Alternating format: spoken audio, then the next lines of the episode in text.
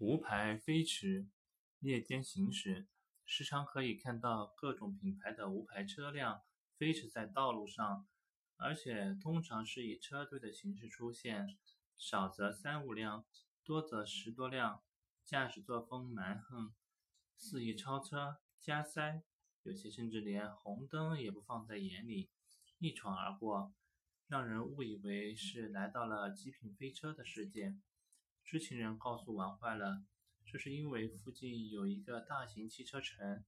，4S 店的老板为了节省短途吊车所需的拖车费用，一般都会安排自己的员工驾驶无牌车上路进行调度。而员工因为驾驶的是无牌车，加之是夜间行驶，道路上的执勤交警很少，一般都会胆大包天，开启自己的飞车模式。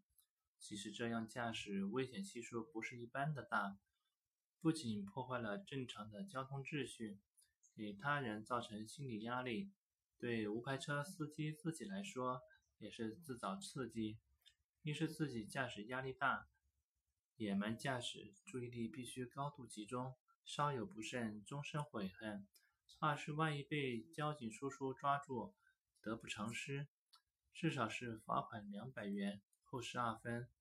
那么，汽车城短途吊车除了使用拖车外，有没有别的省钱一点的办法呢？忙坏了进行了一番搜索，比较可靠一点的办法是给无牌车办理临时牌照，但办理临时牌照又需要给汽车办理保险，但汽车保险的保期一般都是一年以上，费用较高。像临时车辆调度这样的短期投保情情况，保险公司愿不愿意降低保费受理业务，各地的政策可能就各不相同了。